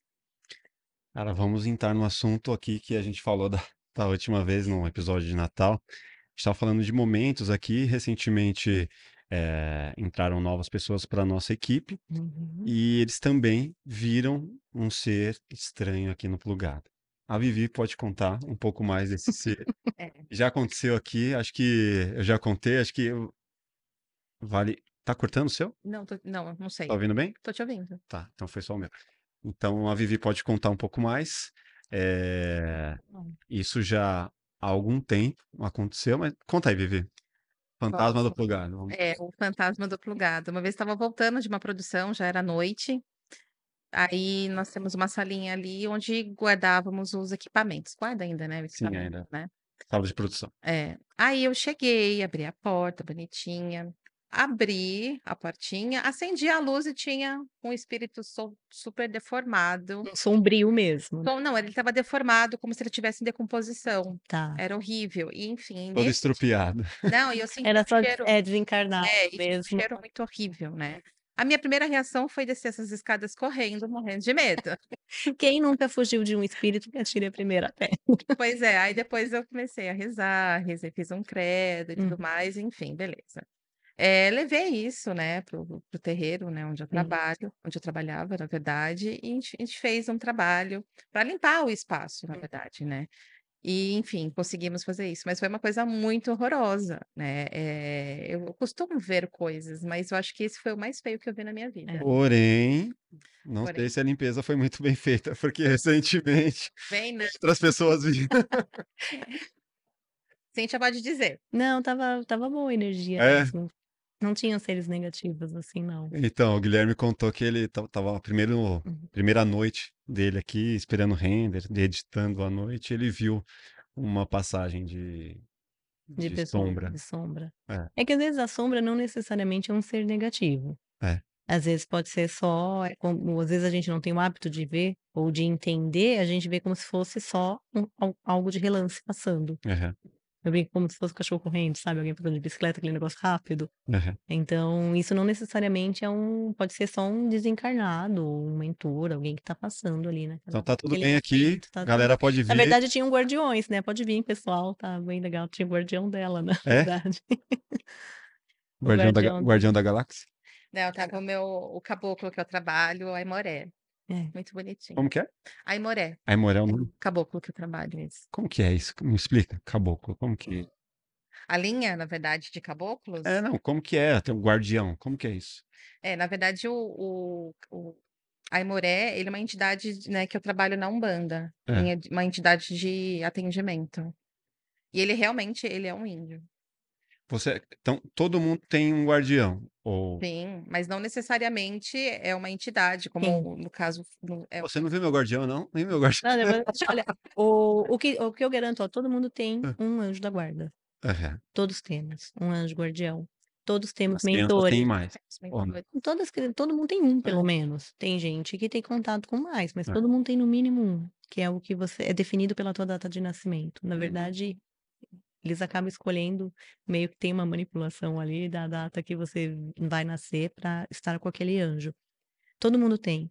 E todo mundo tem pelo menos 3 mentores. Ninguém sabe disso às vezes. É. Que seriam mentores, guardiões, você pode chamar do que você quiser. Todo mundo tem pelo menos 3 seres na espiritualidade que te orientam. Esse grupo vai trocando. Hum, É como se você fosse vai passando de ano, não troca o professor? sim. O mentor é um professor. Então ele vai trocando conforme você vai evoluindo, mas todos temos. E muita gente confunde, né, o anjo da guarda com o guardião. Sim, Muita gente sim. confunde. Interessante, interessante. Cíntia, qual que é a maior frustração da sua vida? Nossa, que difícil. Acho que não não ter crescido 5 centímetros. Frustração mesmo? Nossa, eu tenho poucas. Deixa eu pensar. Nossa, que difícil. Acho que eu não tenho Tem uma grande frustração, assim, tá não. super alinhada, você É, eu acho que eu fiz as pazes com os É. meu com os meus traumas, né, na verdade. Eu é que eu acho eu não tenho grandes frustrações, o que eu tenho às vezes é birra, né, porque É. eu também às vezes estou humana. Eu eu pra quem conhece de de astrologia, eu sou leonina, né, então eu tenho a drama queen, sabe, eu tenho uma tendência ao drama. Então, às vezes, dependendo se de algo que não segue, às vezes, o fluxo esperado, eu eu já reagi no meu passado com bastante drama. Aham. Mas não que tenha sido frustrante, eu eu eu tenho o hábito de enxergar as coisas como lições. Aham. Muitas coisas, às vezes eu que tenho muito contato hoje com a espiritualidade, às vezes tem coisas que eu quero fazer, ou que eu gostaria, ou que eu sei que tem que acontecer, e eles me falam: "Espera". Aham. E você ter essa consciência de que às vezes tem que esperar, que não é o tempo certo, tira a frustração, né. Sim. Te tira um pouco gera um pouquinho, às vezes, de ansiedade, que você quer óbvio, você quer que as coisas aconteçam rápido, mas tira a frustração, que você sabe que tá tudo adequado. Então mesmo as coisas ruins que aconteceram na minha vida, eu acho que elas foram adequadas, porque elas me levaram a ser quem eu sou hoje, sem elas eu não seria o que eu sou hoje. Sim. E Hoje você se considera gosto de mim, você considera um sucesso já, a sua a sua a sua trajetória, a sua vida, você Eu me considero feliz, eu não Aham. tenho expectativa de ser ter sucesso, eu tenho expectativa de ser feliz e viver em paz. Mas é que o sucesso ele é relativo, né, não é É. o reconhecimento, não não é nesse Sim. sentido. Não, então essa expectativa eu não tenho. É. Não é Sim, minha. não, mas pra É. você, eu sou eu sou um Sim. sucesso pra mim, tipo, É, não, mas eu diante do meu então, critério. assim, é que dentro eu, Cíntia, o que eu quero ser? Eu quero ser a melhor pessoa que eu puder ser. Eu. Eu quero viver a melhor vida que eu puder. Aham. É essa a minha concepção de atuação. Como que eu vou viver isso? É pegando cada pedacinho de mim e tentando melhorar.